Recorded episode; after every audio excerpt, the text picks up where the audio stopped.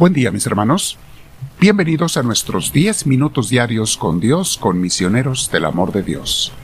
Pero recuerda por favor que para estar unidos con Dios, caminando con Él, necesitamos darle por lo menos media hora a solas con Él, sin distracciones, sin otras actividades, tiempo dedicado al Señor. Pruébalo y verás, pruébalo por 30 días mi hermana, mi hermano, y vas a ver lo que pasa en tu vida hay un cambio radical que vas a decir, ¿por qué no lo hice antes? Pero bueno, tenemos 10 minutos cada día aquí en Misioneros para darnos una enseñanza, un crecimiento espiritual, un conocimiento y reflexión sobre Dios que te puede ayudar, y esa es la idea, para tu reflexión, oración y meditación con Dios. Bien, vamos a prepararnos, nos sentamos en un lugar con la espalda recta, Vamos a respirar profundo. Si puedes, cierra tus ojos y utiliza audífonos siempre. Respiramos profundo conforme nos llenamos de Dios. Al respirar profundo, invita al Espíritu Santo. Respira con mucha paz, visualiza al Espíritu de Dios entrando en ti a través de ese aire porque tú lo estás invitando y nos ayuda la visualización, mis hermanos. Siempre usa tu imaginación. Es por eso que en la fe católica utilizamos mucho las imágenes y en las, todas las religiones católicas eh, ayudan muchísimo para conectarnos con Dios. Porque somos humanos y Dios nos hizo de esa manera, como seres que necesitamos de los símbolos, de las imágenes, todos los días las usamos, hasta en las palabras que escribimos. Todos son imágenes y nos hacen falta, mis hermanos, para esa conexión con Dios nos ayudan mucho. ¿Ok? Bueno, una vez más respiramos profundo, nos llenamos de Dios y vamos a meditar en este tema el día de hoy, que dice así, la gran paz que recibo si me arrepiento de mis pecados. Vamos aclarando un punto, mis hermanos. Todos los humanos somos pecadores. La idea es que no hagamos pecados graves, mayores. Los que estamos caminando con Dios, pues ya tenemos que haber abandonado esa forma de vivir antigua. Cuando alguien no está caminando con Dios, simplemente cree en Dios, pero no camina con Él, es cuando cae uno en muchos pecados de muchos tamaños, grandes y pequeños. Y muchos de nosotros tal vez estábamos así antes, mis hermanos. Pero por la misericordia de Dios nos ha cambiado, nos está transformando y nos está haciendo personas nuevas, no perfectas, pero nuevas y un poquito o un mucho mejores que antes. Bueno, hay mucha paz, mis hermanos, porque a pesar de mi desobediencia que he tenido contra Dios muchas veces, Dios me da otra oportunidad. ¿Y sabes por qué? Porque Dios no tiene ningún interés en que tú te condenes. Ningún interés. Al contrario, hace todo lo posible en sus manos para que tú te salves, y yo y todos. ¿Sabes hasta qué tanto hace Dios para que tú te salves? Hasta mandar a su Hijo a morir por ti. Hasta eso hace Dios. Con tal de que tú te salves y quedes perdonada, perdonado de tus pecados. Todos mis hermanos, como veíamos en alguna ocasión u ocasiones, nos hemos apartado de Dios. Decidimos seguir las malas influencias de malos amigos, y a veces desde que éramos niños. Decidimos seguir nuestro orgullo y deseo de independencia, como Adán y Eva. Caemos en el mismo pecado hoy en día. Decidimos buscar más los placeres del mundo que a Dios, y eso nos aparta del Señor. Dios no se sorprende de nuestro comportamiento débil, humano y pecador pero sí se entristece mucho hasta que, como el hijo pródigo, algunos de sus hijos decidan, decidamos volver a los brazos de nuestro Padre Celestial. Así como sufrió Dios porque sufrió porque lo abandonaste, así se goza cuando regresas a Él.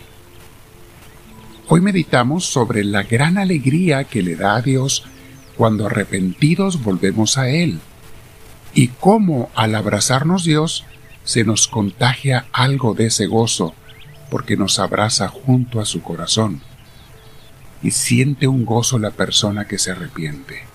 junto con el deseo de penitencia y arrepentimiento, mis hermanos. Dice el libro Imitación de Cristo, ¿qué he hecho, Señor, para que tú me dieras ninguna consolación celestial? Yo no me acuerdo haber hecho ningún bien, sino que he sido siempre inclinado a los vicios y muy perezoso para corregirme.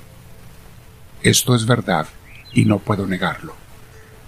Si dijera otra cosa, tú estarías contra mí y no habría quien me defendiera. ¿Qué he merecido por mis pecados sino el infierno y el fuego eterno? Conozco en verdad que soy digno de todo escarnio y menosprecio. Ni merezco ser contado entre tus devotos, Señor. Y aunque me incomode este lenguaje, yo no dejaré de acusar mis pecados contra mí y en favor de la verdad para que más fácilmente merezca alcanzar tu misericordia. ¿Qué diré yo, pecador, y lleno de toda confusión? No tengo boca para hablar sino solo esta palabra. Pequé, Señor, pequé. Ten misericordia de mí. Perdóname. Déjame un poco para que llore mi dolor. Permíteme estar un poco en penitencia, en oración, en purificación tuya. ¿Qué es lo que principalmente exiges del culpable y miserable pecador, sino que se convierta y se humille por sus pecados? De la verdadera contrición y humildad de corazón nace la esperanza de ser perdonado. Se reconcilia la conciencia turbada. Reparase la gracia perdida, la repara, Señor se defiende el hombre de la ira venidera y se juntan en santa paz Dios y el alma arrepentida. Señor, el humilde arrepentimiento de los pecados es para ti sacrificio muy acepto, que huele más suavemente en tu presencia que el incienso.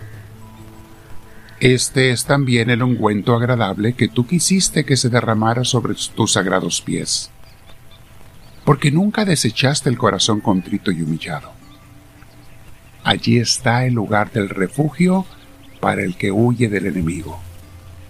Allí se enmienda y limpia lo que en otro lugar se erró y se manchó. Allí, junto a los pies de Jesús, mis hermanos, como la pecadora del Evangelio. Allí nos purifica Dios y nos hace sentir su gozo porque entonces nos abraza como el Padre al Hijo pródigo. El día que estés arrepentido de tus pecados, te, aconsejo muchísimo que leas y medites el Salmo 51. En algunas Biblias antiguas lo ponen como el Salmo 50. Es el salmo de arrepentimiento del rey David, se le atribuye a él después de su gran, gran pecado. Y es hermoso ese salmo cuando te quieras arrepentir, pedirle perdón a Dios de algo grave rézalo, medítalo, repítelo, compártelo con alguien que se esté arrepintiendo. El Salmo 51. Voy a leer unos cuantos versículos. Salmo 51 del 6 al 12. Dice, contra ti, contra ti solo pequé. Lo que es malo a tus ojos, Señor, yo lo hice. Por eso en tu sentencia tú serás justo, no hay reproche en el juicio de tus labios. Tú ves que malo soy de nacimiento, pecador desde el seno de mi madre.